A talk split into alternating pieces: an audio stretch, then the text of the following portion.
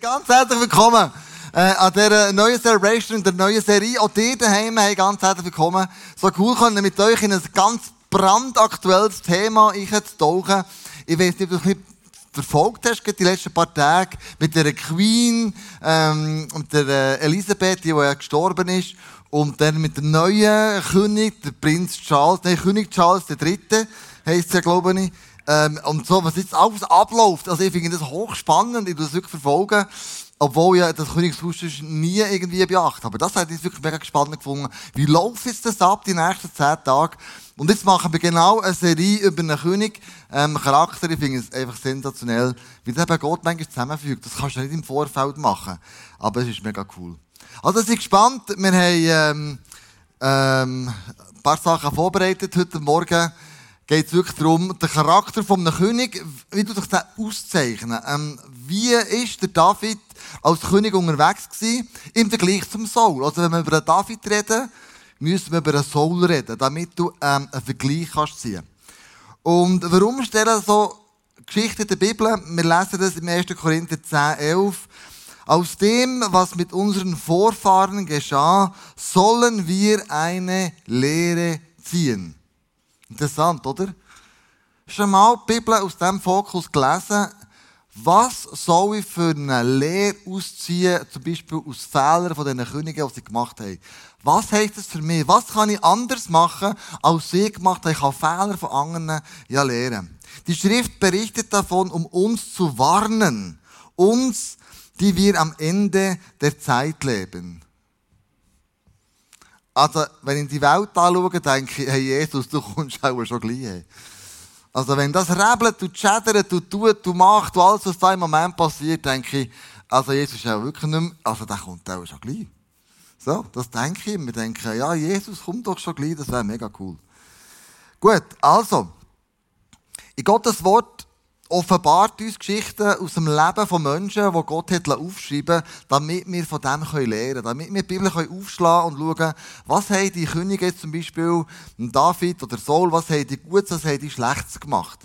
Und dann war der David König und dann sein Sohn der Salomo. Und dann hat man ja das Königreich teilt, Nord und Süd. Im Norden war Israel, im Süden war ähm, Juda. Und genau das Nordreich damals, nach dieser Teilung, das hat nur schlechte Könige gehabt. Schlecht meine ich, die haben überhaupt nicht mehr nach Gott nachgefragt, überhaupt nicht gelernt, was die Alten falsch gemacht haben, die ihr eigenes Ding treibt. Und im Südreich, im Judäerreich, hat es ein paar gehabt, die noch einigermaßen äh, Gott nachgefolgt sind, aber der Großteil, oh ne, und du bist dann alles zusammen overgeht. Also, in der Assyrer und Babylonier kommen. Also, ähm, der Zweck von diesen Geschichten ist, dass wir lernen können, was Gott uns mit dem sagen will, anhand vom Leben von anderen. Ähm, ganz wichtig ist, nicht, dass wir mit dem Finger auf die zeigen und sagen, aha, das hat er falsch gemacht, schau mal. Weil, das Beispiel kennst du ja, gell? Wenn ich mit jemandem auf jemanden zeige, dann zeigen ja die drei Finger auf mich. Das heisst, ich muss zuerst bei mir schauen. Nimm den Balken aus deinem Auge, bevor du den Splitter beim anderen siehst. Das ist immer die Idee. Ich schaue nicht mit der verurteilenden Hand, sondern mit einer barmherzigen Hand. Ich schaue mit einer gnädigen Hand. Ich tue Leute nicht verurteilen, wo Fehler im Leben passiert sind, ob sie schuld sind oder nicht, sondern die sind selber gestraft an dem, was sie jetzt erleben müssen. Also ich brauche nicht noch den Hammer von mir oben drauf, sondern was Menschen brauchen, ist, äh, ist äh, äh, die dargebotene Hand sozusagen. Du kannst sagen, hey, wie kann ich dir helfen, wie kann ich dich unterstützen, weil die leiden genug. Ähm, die Idee ist ja die, dass es nicht darauf ankommt, wie du anfängst, es kommt immer darauf an, wie du aufhörst. Hast du gewusst, gerade bei der Königin Elisabeth, ist mega spannend zu sehen, dass ähm, die letzten Kapitel von deinem Leben wird beurteilt, wie du das ganze Leben gelebt hast, anhand vom letzten Kapitel. Nicht, was du vorher alles zusammen gut gemacht hast, sondern das letzte Kapitel, die Menschen die beurteilen, wie sie das ganze Leben verlaufen ist. Also es geht nicht darum, zu überlegen, wie fange ich an. Es geht viel mehr darum, wie höre ich auf. Und äh, nicht wegen den Menschen, sondern einfach, ähm, das im, im Fokus behalten. Ich möchte den Lauf wirklich vollenden. Ich möchte dich ermutigen und so dich inspirieren, die Serie ähm, über das nachzudenken, was wir da miteinander erarbeiten. Der Charakter von der König, so fangen wir an, übernimmt Verantwortung und die Autorin hat geschrieben, äh, Catherine äh, Pulsifer, glaube ich, heisst die. Dein Charakter definiert, wer du bist, durch die Handlungen, die du machst. Also Handlung und Charakter gehören ganz noch zusammen. Also was du machst, bezeichnet deinen Charakter. Anhand von deinen Taten kann man auch sehen, was du, was du machst. Und der Saul, mit dem fangen wir an, ist ein Mann gewesen, ähm, wo, wo der erste König, der ist gewählt wurde von Gott, ähm, über sein Volk. Und der Saul war, 1. Samuel 9,2, ein auserlesener junger Mann und es gab unter den Kindern Israel keinen besseren Menschen als ihn. Wow! Hey, was für, eine, für ein Urteil. Es gibt keinen besseren Mensch unter den Kindern von Israel ähm, als ihn. Von den Schultern an war er höher als alle vom Volk. Er war grösser gewesen ein Kopf grösser als alle anderen. Du hast mich noch gesehen. Und Gott hat ihn auserwählt. Er hat gesagt, du bist der erste König von, von meinem Volk und du sollst starten und du sollst anfangen, der König zu sein. Also, das Aussehen war nur das eine, aber auch der Charakter, kann man sagen, von dem Saul hat Gott als gut befunden, zu dem, zu dem Zeitpunkt. Und ich glaube, so in den ersten Jahren von seinem Amt als neuer König hat der Saul durchaus immer wieder Gott gesucht Immer wieder nach seinem Willen gefragt und immer wieder geschaut, dass er den Willen von Gott in seinem eigenen Leben mit dem ganzen Volk umsetzt. Dann ist aber eine Situation gekommen, wo er mit dem Feuer hat spielen Und diese Situation, ähm, die lesen wir im 1. Samuel 13. Er hat Krieg geführt. Und der Samuel, sein Prophet, hat gesagt, wart, bis ich komme und ein Opfer bringe, damit Gott euch gnädig sind ist bei diesem Krieg. Wart. Wart sieben Tage. Jetzt hat der Saul gesagt, ja, okay, dann warte ich auf den Samuel. Und irgendwie hat es sich ergeben, dass sein eigenes Volk, seine Armee, darf aufbegehren, ist ungeduldig geworden, hat nach verdrängen, jetzt sagen, wenn fangen wir endlich in Krieg, wenn fangen wir endlich an, soll, mach jetzt mal irgendein etwas. Und dann hat er das Opfer selber dargebracht, als König. Ah, jetzt denkst du, ja, also bis der Samuel da, der, der Stier schlachtet, auf dem Feuer brätelt, oder, oder ein anderer, das spielt doch nicht so eine Rolle. Hauptsache, der wird brätelt, oder? Habe ich zuerst schon gedacht, das ist, so eine, das ist doch nicht so eine grosse Geschichte. Man bringt ja Gottes Opfer, ist doch alles gut, oder? Wir machen das ja. Aber im Gesetz ist eben gestanden, dass nur der Priester darf Opfer bringen Die geheiligten Männer. Nur der darf. Und das ist Gott hochheilig, dass nur Priester es tun und nicht Könige oder irgendjemand anderes. Und da hat der Samuel, der Saul, dagegen verstoßen und hat das selber gemacht. Und wo der Samuel näher kommt, eine kurze Zeit später, sagt er, was hast du gemacht? Bist du wahnsinnig? Das gehört nicht zu deinem Job. Das ist nicht in deiner Job Description drin. Sorry about. Aber Opfer gehört nicht zu dir. Und Gott hat näher als Strafe von dem, dass er nicht gelost hat und den Menschen, Menschen mehr gehorcht hat als Gott oder dem Samuel, hat er gesagt, deine Regentschaft wird kurz enden, also wird gleich zu Ende sein und ja eigentlich schon ein neuer König bestimmt, nämlich der David. Ich habe selber so gedacht, das ist schon noch ein Herzurteil eigentlich. Ha? Machst du mal einen Fehler, dann bam, hat es dich gerade. Bei Mose, ja, hat einen Stein geschlagen, Wasser rauskommt und dann hat er gesagt, Gott macht es, hat er gesagt, ich schlage den Stein und, ich, und dann kann ich mal ins Land Kanaan.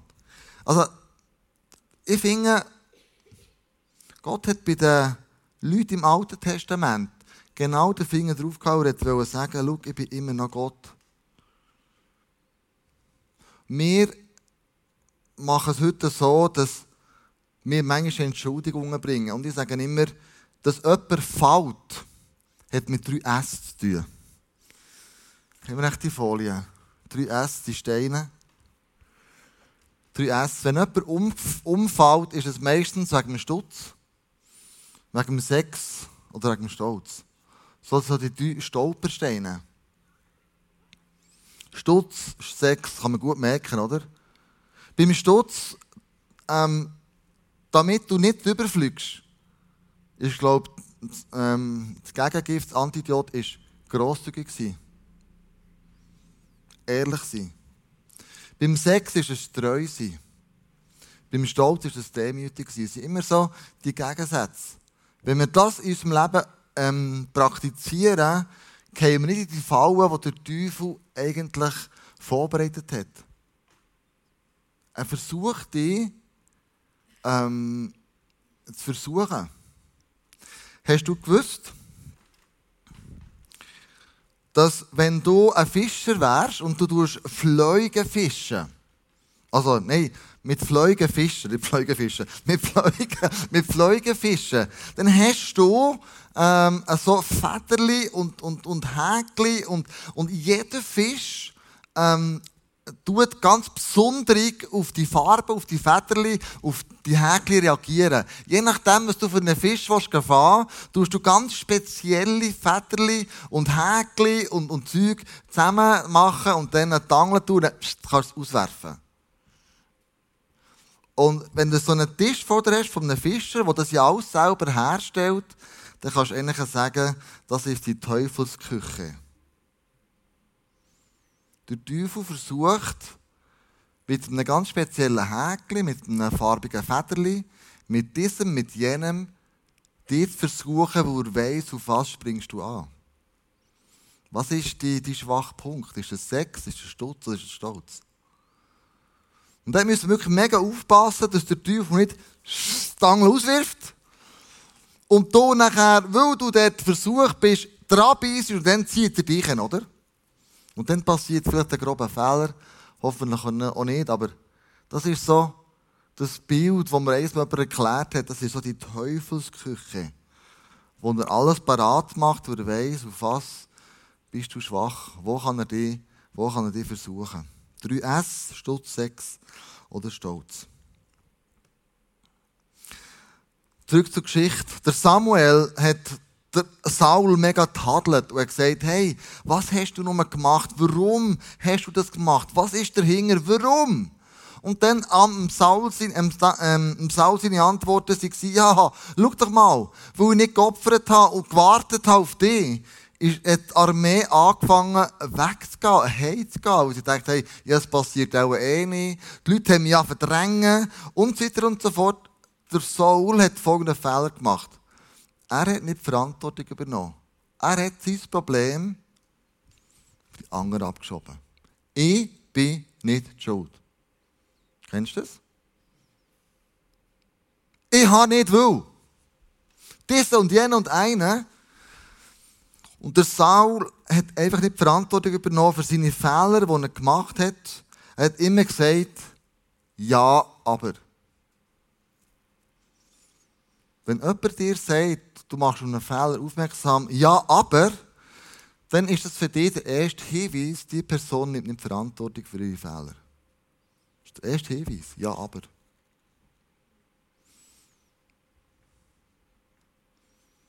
Immer die anderen die Schuld geben, merkt man schon ganz am Anfang, beim Adam oder Eva, gell?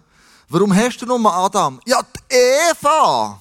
Wenn die nicht wäre gewesen, die hat, weißt du so, ja, aber. Ich glaube, der David war ein anderer. Der hat nicht gesagt, ja, aber. Im Gegensatz zum Saul hat er Verantwortung für seine Fehler äh, übernommen. Er hat auch Fehler gemacht. Er war nicht fehlerfrei. Gewesen. Ja, nicht. Gell? David hat wirklich viele, sagen wir mal jetzt ein Berndeutsch, viel Scheiße gebaut. Wirklich. Und gleich sagt Gott, es ist ein Mann nach meinem Herz. Warum denn? Weil der David zu seinen Fehlern gestanden ist.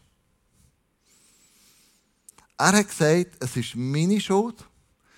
Ich habe einen Fehler gemacht. Nehmen wir mal das Beispiel, bekannte Beispiel mit der Batseba. Er hat die Verantwortung übernommen. Er hat gesagt, es ist meine Schuld, dass ich mit der Batseba geschlafen habe. Es ist meine Schuld, dass ich ihren Mann in Krieg geschickt habe und er dabei umgekommen ist. Wir das nämlich gesehen an dem, dass er, wo das Kind ist auf die Welt kam, er hat Bathseba geheiratet, ist er gestorben und er hat Gott darum gefleht und gesagt, mach doch ein Wunder. Aber das erste Kind ist gestorben. Und was hat der David gemacht? Er hat, ist vor der Stadt gehockt und hat Asche über sein Haupt geleert. Jeder gesehen, er ist schuld, er trauert. Der David hat nicht gesagt, ja, aber. Bathseba hat mich verführt. Warum ist die nur nackt gebadet oder hat sich abgezogen, keine Ahnung, auf dem Dach oben? Also, die hat mich verführt, sorry about. Ich kann ja auch nichts dafür. Ich bin ein männliches Wesen, ja Augen. Ich bin, ich bin, ich bin visuell orientiert, oder? Nein, er hat gesagt, es ist mein Fehler. Ich habe einen Fehler gemacht, ich gebe es zu. Er ist hergestanden und die Verantwortung übernommen für sein Handeln. Ja, aber hat es beim David nicht gegeben.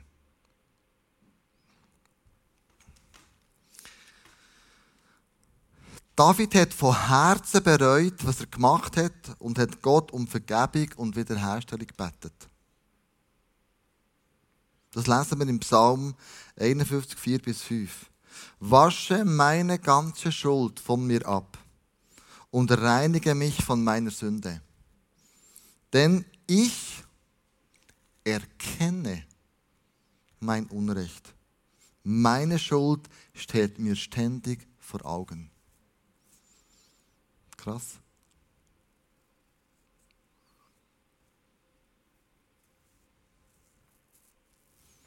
Wie ist das bei uns? Könnt ihr so einen Vers meiner Frau sagen, hey Andrea, es ist meine Schuld. Bitte vergib mir. Ich habe einen riesen Bock geschossen. Muss ja nicht um Ehebruch gehen, aber es kann irgendetwas anderes sein. Notlüge oder keine Ahnung was. Irgendetwas Blödes. Der David hat nicht versucht, seine Schuld auf andere Schulter abzuschieben, sondern er hat gesagt, ich bin die schuld und ich übernehme Verantwortung für das. Und das ist ein Charakterzug einem König. Ich übernehme Verantwortung für das, was ich gemacht habe. Such den Fehler bei dir, nicht bei den anderen, ist der zweite Punkt. Verantwortung übernehmen ist eines der besten Anzeichen, ob jemand wirklich Buß tut, den Fehler eingesteht oder nicht. Dann siehst du sehr schnell, ob jemand wirklich im tiefsten vom Herz Buß tut und sagt, es ist mein Fehler, in dem Moment, wo er Verantwortung übernimmt. David hat sich geweigert, die Schuld abzuschieben. Er hat weder ähm, Bathseba äh, noch äh, Joab, seinem Heeresführer, die Schuld gegeben, sondern er ist hergestanden und hat gesagt, ich habe gesündigt. Und das hat der Saul nicht gemacht. Der Saul hat nicht wirklich Buß da. Er hat dann schon Buß da, wenn du in der Bibel liest. Aber erst auf Drängen vom Samuel her. Erst auf Drängen von anderen Leuten. Und dennoch hat er gesagt, ja gut, aber eben, gell, du weißt ja, wie die Umstände waren. Ich finde es manchmal, ich, ich liebe die Amerikaner, wirklich, aber manchmal habe ich wirklich ein riesen Fragezeichen. Das ja immer die anderen die Schuld. Also zum Beispiel, wo die Mikrowelle neu ist aufgekommen, das ist eine uralte Geschichte, gell? das kennst du vielleicht. Hat jemand tatsächlich das Gefühl gehabt, wenn ich Katze tue, wo ich jetzt geduscht und gebadet habe, dann wird die schön trocken und sauber dort drinnen. Und die Katze in die Mikrowelle da und angelassen. Die Katze hat es natürlich verjagt dort drinnen. Übel. Was hat die Person gemacht? Der Mikrowellenhersteller beschuldigt, weil es nicht in der Gebrauchsanleitung steht, man darf keine Katze tun. Denkst, was? Übernimm doch Verantwortung. Also, da kann doch der Mikrowellenhersteller nichts dafür, dass du Katze tust. Also, überleg doch ein bisschen. Und ich glaube, es geht um das, was wir machen. Es, glaube, es geht wirklich darum, Verantwortung zu übernehmen und zu sagen, ich habe einen Fehler gemacht. Und da gibt die Psychologie ganz eine interessante, zu mir, eine ganz interessante ähm, Erklärung, warum das so ist. Warum nicht Verantwortung übernehmen warum nicht herstehen und sagen, es ist mein Fehler. Und die Psychologie, äh, die redet vom Autor, vom Leben oder und vom Opfer.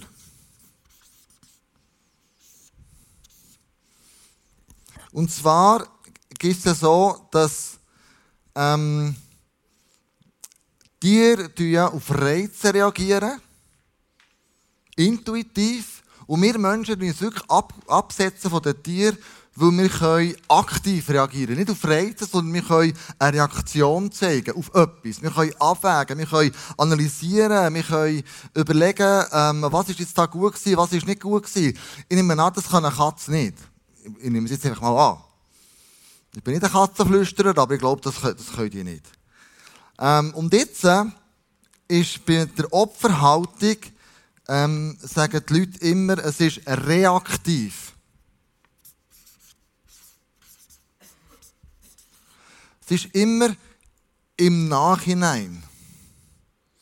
Also Leute, die Opfer sind, ähm, die sagen folgende Sätze immer. Ähm, ich kann eh nichts verändern. Immer ich. Warum ich schon wieder? Die anderen es eh besser als ich. Ähm, es bräucht immer mehr. Das sind Opfer, die sich von Umständen, die passieren, leiten Die sind manchmal schon schlimm und ist manchmal schon schwierig. Auf das reagieren, das weiss ich auch. Aber es geht jetzt noch ein bisschen mehr um, was passiert eigentlich. Bei einem Autor ist es nicht ähm, reaktiv, sondern es ist proaktiv.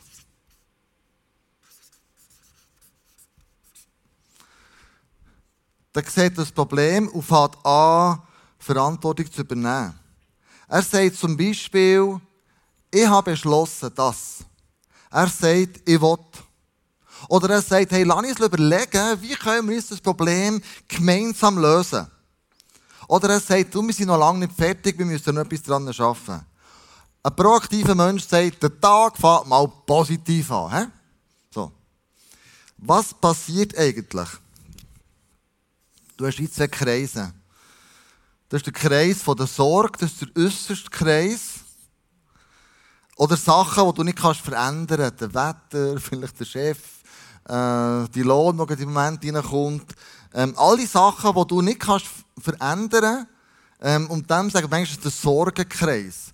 Und der Sorgenkreis, der wird vor allem vom Opfer mega genährt. Ein Autor, der sagt, in diesem Sorgenkreis gibt es Möglichkeiten, die ich durchaus kann verändern kann. Ich kann das beeinflussen. Ich kann Verantwortung übernehmen. Ich kann etwas Proaktives machen, dass der Sorgenkreis mich nicht drückt. Und was passiert bei den proaktiven Menschen? Das wird immer grösser. Und immer grösser. Bei jemandem, der als Opfer, sich als Opfer sieht, ist das da fast undenkbar, sondern die ergeben sich einfach an dieser Situation. Sie übernehmen nicht die Verantwortung für das, was ihnen passiert. Und es gibt ja, das habe ich glaube ich schon mal gebracht, es gibt ähm, einen inhaftierten katholischen Priester im KZ, den Viktor Frankl, und mir hat den wirklich geplagt, weil er einfach ähm, stark gläubig war, katholischer Priester. Und wir haben ihn abgezogen, wir haben ihn das Lach draussen stehen, er hat gefroren, er hat äh, gelitten, wir haben ihn gefoltert. Und die Häftlinge haben ihn gefragt, wie kannst du auf die schlimmen Umstände um dich herum immer noch so proaktiv positiv sein?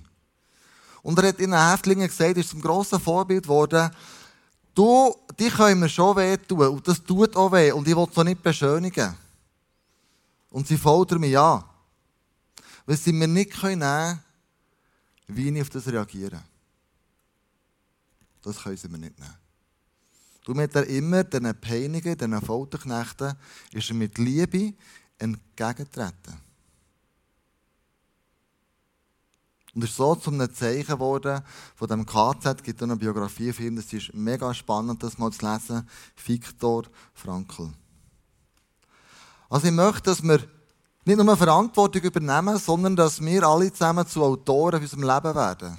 Dass wir proaktiv Sachen, äh, proaktiv Sachen angehen. Dass wir nicht einfach hingeben dieser Schuld, die passiert, und sagen, ich will die Finger nehmen, ich will etwas machen, ich will etwas aus dem, aus dem rausmachen.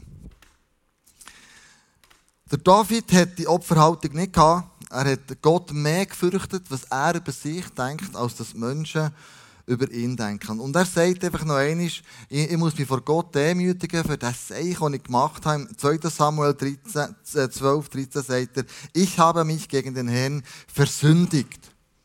Also ganz klar definiert, ich übernehme Verantwortung, ich werde Autor von meinem Leben. Ich habe gegen Gott gesündigt. Hat er ausgesprochen. Was ich noch krass finde, ist, dass er nicht sagt, habe gegen Bathseba und all die anderen gesündigt, sondern es tut als erste Stelle, sagt er, habe gegen Gott gesündigt. Das zeigt, seine Beziehung zu Gott ist ihm wichtiger als die Beziehung zu den Menschen. Ich kann mir schon vorstellen, dass er die anderen um Vergebung gebetet hat. Das glaube ich schon. Aber als allererstes von Gott, wo er sagt, was Gott über mich denkt, ist mega wichtig. Wichtiger, als dass Menschen über mich denken. Ich habe mich gegen den Herrn versündigt. Er hat es nicht versteckt, er hat es öffentlich gemacht. Im Sprüche 29, 25 lesen wir folgendes Spannendes. Wer das Urteil der Menschen fürchtet, gerät in ihre Abhängigkeit Wer dem Herrn vertraut, ist gelassen und sicher. Wo scheuchst du die Menschen mehr als Gott?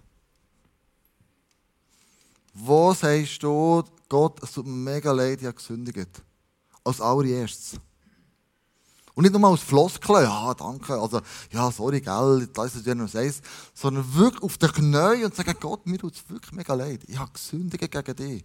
Ich habe die Gebote nicht eingehalten oder ich habe eben etwas gemacht, wo ich weiß, das gefällt dir nicht will das dir ganz klar als allererstes bekennen. Wir werden dann einen Song singen, der heißt Broken Vessels.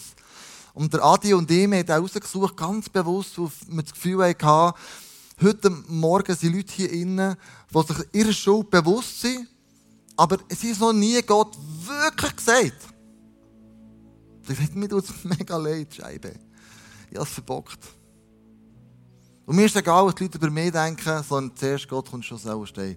Und ich glaube, Broken Vessels, der Song heisst, durch Köttinnen werden zersprengt werden, um dein Herz herum. Wo Gott das wird sprengen. Bis transparent ist der letzte Punkt, den ich heute Morgen, und der geht ganz kurz. Bis transparent. Der grosse Unterschied vom Saul zum David war, der David hat sichtbar gemacht, wo er, wo er ist. Der Saul hat immer noch Ausreden gebracht, ja, aber. Bist transparent. Hast du Menschen um dich herum, wo du darfst einfach transparent sein Beim Coaching, das ich, das ich mache bei den Pastoren, sage ich immer, endlich brauchst du drei Menschen in deinem Leben. Du brauchst einen Coach, der dich leadershipmässig für sie bringt. Du brauchst einen Seelsorger oder eine Seelsorgerin, die dir deine Last abnimmt, Sachen, die du in deinen Rucksack eingeladen hast, bewusst oder unbewusst, wo du kannst loswerden Und du brauchst einen Freund oder eine Freundin, also bei Freund, Frauen eine Freundin, Männer ein Freund. So. Wo du kannst ehrlich sein kannst. Jemand, der nicht dir aufgrund von deiner Rolle oder deinem Status, den du hast, beurteilt, sondern wo du auf Augenhöhe einfach mit ihm oder mit ihr kannst unterwegs sein Und ich glaube, wenn das passiert, dann sind wir auf guten Wegen. Der Charakter eines Königs heisst, ich übernehme Verantwortung, ich stehe zu meinen Fehlern und ich bin transparent. Lass uns aufstehen miteinander und beten, dass wir alles zusammen Männer und Frauen werden, wie ein König David nach dem Herzen von Gott. Nicht Männer und Frauen werden wie der König Saul, wo wir immer Ja, aber, sondern sagen, es ist mein Fehler. Ich habe es verbockt. Mir tut es mega leid und das mega Leid aus tiefstem Herz kommt. Und ich glaube, gell, Adi, beim nächsten Song könnte so ein, ein Moment kommen, wo bei ganz vielen Leuten hier, bei mir auch, einfach Heilung passieren kann. Wo du einfach ehrlich zu Gott kommst und sagst, shit, ich habe es verbockt. Ich habe es verbockt. Mir tut es leid. Ich habe etwas Blödes gemacht. Ich habe etwas Dummes gemacht. Ich habe jemanden übervorteilt. Ich habe jemanden beschissen. Ich habe jemanden belogen. Ich habe, ähm, keine Ahnung, meine Kinder nicht gut behandelt. Es ist egal, was es ist. Der Heilige Geist sagt es, was es ist. Und dann bringst du es vor Gott und lass die Fesseln, die der Teufel um dein Herz herumgezogen hat, lass fallen.